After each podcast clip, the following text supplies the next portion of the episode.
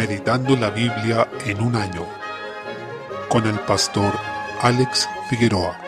Día 10, mes 5. Primera de Samuel capítulo 8. Samuel, ya en edad avanzada, decide poner como jueces del pueblo a sus dos hijos, Joel y Abías, quienes se extraviaron del camino de su padre y gobernaron con injusticia y corrupción. Cabe mencionar que este caso tuvo que haber sido distinto al de Elí, porque la reacción del Señor fue totalmente diferente hacia Samuel. Desde el versículo 4, la actitud del pueblo ante lo que estaba ocurriendo con los hijos de Samuel también fue mala, al igual que como pasa en muchas ocasiones en países en donde hay gobernantes corruptos. El deseo de las personas es que otro gobernante humano los saque de esa situación, es decir, no quieren que Dios gobierne sobre ellos, sino que ponen sus esperanzas en otro hombre. Esto es lo que precisamente hizo el pueblo, y pidieron a Samuel que les constituyera un rey que los gobernara, al igual como tenían todas las naciones. Y ese es el punto clave para entender el error que estaban cometiendo, pues pedían un gobierno humano al estilo de los gobiernos de los pueblos paganos, porque Israel admiraba a las otras naciones en su forma de gobierno y querían algo así para ellos. Recordemos que ese estilo de gobierno muestra el dominio del hombre hacia el hombre, como nos dice Jesús en el libro de Mateo cuando afirmó, sabéis que los gobernantes de las naciones se enseñorean de ellas, y los que son grandes ejercen sobre ellas potestad. Mas entre vosotros no será así, sino que el que quiera hacerse grande entre vosotros será vuestro servidor, y el que quiera ser el primero entre vosotros será vuestro siervo. En el capítulo 20, desde el versículo 25. En medio de todo esto, el Señor dice a Samuel que oiga al pueblo, porque finalmente esa solicitud que ellos hacían solo demostraba la rebelión de sus corazones hacia Él, y que también habían desechado el gobierno de Dios sobre ellos, por lo cual el Señor los iba a entregar a su propia rebelión, como vemos en el Salmo 106, que nos enseña que cuando el Señor nos da lo que queremos y lo que queremos es malo para nosotros, es porque el Señor nos entrega nuestra propia rebelión cuando estamos encaprichados con nuestra maldad. Desde el versículo 10, de todas maneras vemos que el Señor les advierte a través de Samuel todo lo que haría el rey, que en resumen sería oprimirlos y aprovecharse de ellos, tomaría sus hijos, sus bienes y les gobernaría con mano de hierro. A pesar de esta advertencia, el pueblo no quiso ir, sino que por el contrario se alegraron de tener un rey como las otras naciones. Esto nos muestra la miseria del corazón humano y es algo que podemos ver a lo largo de toda la historia. En diferentes naciones seguimos viendo ejemplos de tal obstinación en la maldad, la insensatez y la necedad. Capítulo 9. Podemos apreciar de manera muy clara la providencia de Dios. Primero vemos que se menciona a un varón llamado Cis, que tenía un hijo llamado Saúl, a quien se describe como un hombre hermoso, inigualable entre los hijos de Israel. Este hombre cumplía con las características esperadas de un rey agradable ante la vista humana, y precisamente lo que buscaba el pueblo de Israel era esto. Ellos querían por rey a un hombre que en términos carnales, humanos, terrenales, fuera fuerte, imponente, con ciertas características físicas que representaran una virtud externa, según los ojos humanos, y vemos que en Saúl esto se cumplía y Dios se los concedió. Ahora bien, la providencia de Dios se evidencia en el hecho de que este hombre se movió de su lugar de origen, de su tierra, motivado por la búsqueda de las asnas perdidas de su padre, hacia donde se encontraba Samuel. Saúl, acompañado de un criado, recorrió distintas localidades antes de llegar al encuentro con Samuel, y este último ya había sido informado por Dios de que iba a llegar Saúl buscando estos animales, y le encomendó ungirlo como rey de Israel. En síntesis, lo que podría parecer un hecho cotidiano, insignificante, fortuito y sin mayor profundidad, como la pérdida de unas asnas, fue utilizado por el Señor para que Saúl se dirigiera a donde estaba Samuel y fuera ungido como rey. De la misma forma ocurre en nuestra vida, hay muchos hechos que nos parecen insignificantes, a los cuales no encontramos razón de que ocurran, ya sean circunstancias buenas o malas, y parecen desconectadas de nuestra vida ordinaria, pero el Señor está obrando y gobernando a través de esas cosas. Por tanto, debemos ver todo con la óptica del gobierno de Dios sobre el mundo. En suma, nada de lo que nos ocurre es por casualidad o simplemente por una fuerza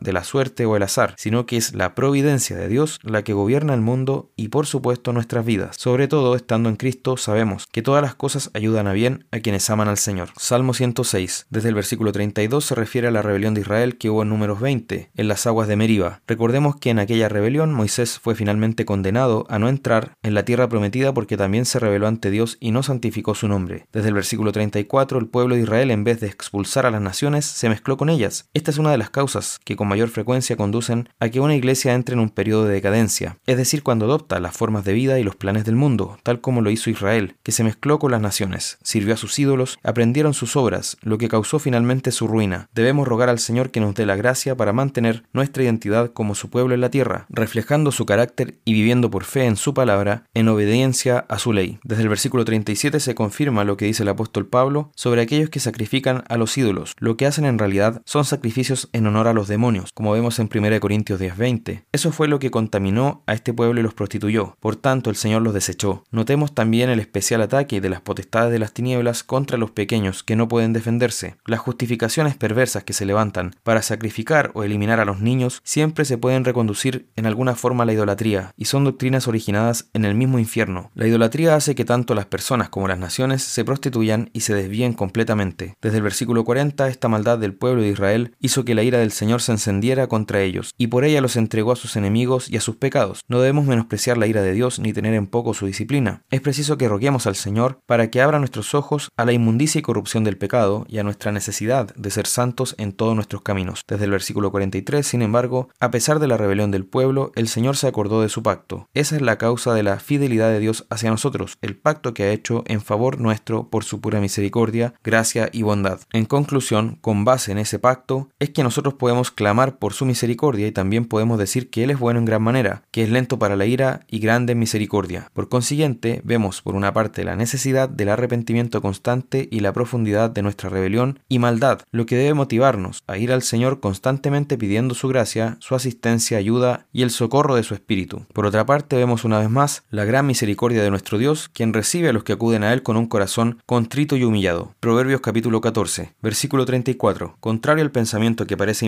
en el evangelicalismo actual, este proverbio evidencia que el Señor no solo ve el pecado de los individuos y los tiene por responsables, sino que también ocurre así respecto de las naciones. Una nación que reconoce la justicia de Dios y se somete a ella resulta enaltecida, y eso comienza por admitir que Dios es la autoridad suprema y que su ley, expresada en los diez mandamientos, debe ser la regla absoluta para la nación. Por el contrario, aquella que rechaza esto terminará en humillación y vergüenza. Debemos procurar que nuestra nación ande en justicia y para eso nosotros mismos, como Iglesia de Cristo, debemos ser sal y luz, viviendo vidas consagradas y predicando el Evangelio y así retener la corrupción de una sociedad, pues ese es un medio que el Señor ocupa para este fin. Versículo 35. Este proverbio describe una realidad más que establecer una norma y se refiere a algo bastante universal. El rey y en general las autoridades tratarán con benevolencia a quienes resulten ser funcionarios sabios y útiles, pero actuarán con enojo hacia quienes les traen humillación o vergüenza. Si el Señor nos llama a servir en cargos públicos y especialmente trabajar de forma directa con autoridades, debemos procurar honrarlos con un trabajo diligente y conducirnos con sabiduría por causa del Evangelio. Juan capítulo 6. Desde el versículo 22 vemos que la gente buscaba a Jesús por los milagros que había realizado, especialmente porque él había llenado sus estómagos a través de la alimentación sobrenatural, no porque realmente creían en él como un salvador espiritual. La gente lo quería hacer rey, en el mismo sentido que querían un rey como Saúl. Simplemente vieron que él podía alimentarlos, y por eso el Señor les dijo en el versículo 27, Trabajad, no por la comida que perece, sino por la comida que a vida eterna permanece, la cual el Hijo del Hombre os dará, porque a este señaló Dios el Padre. En otras palabras, esfuércense en buscarme, porque si nos detenemos en el detalle del relato, la gente lo que hizo fue tomar barcas para cruzar el lago, caminaron kilómetros, es decir, se esforzaron por buscar a Jesús, pero lo hicieron por una causa carnal, algo simplemente terrenal, sin mirar su necesidad de salvación. En síntesis, debemos esforzarnos en buscar a Jesús, pero no por la comida que perece, no por bienes terrenales, ni por bendiciones que Él nos pueda dar, como lo hace la gente hoy en día con el falso evangelio de la prosperidad,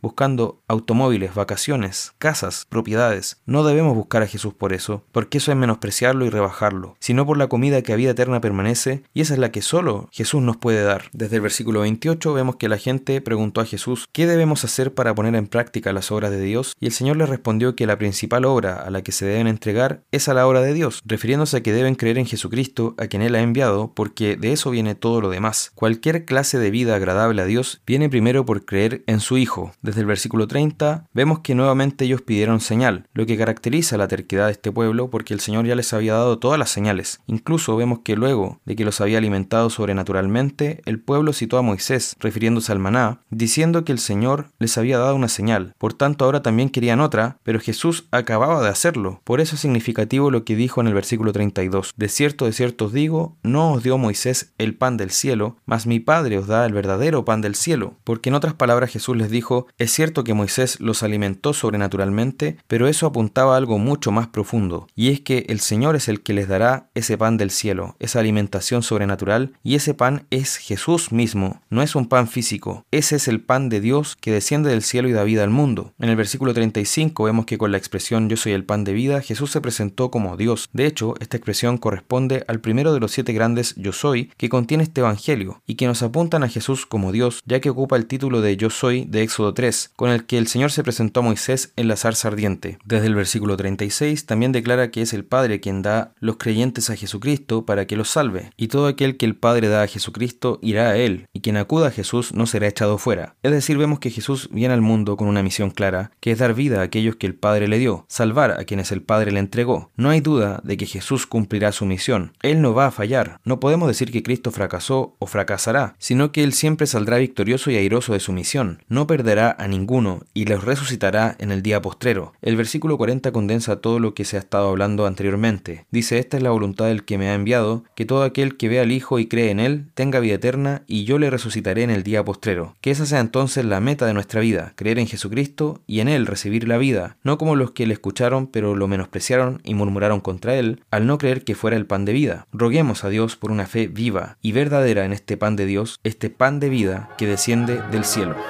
thank you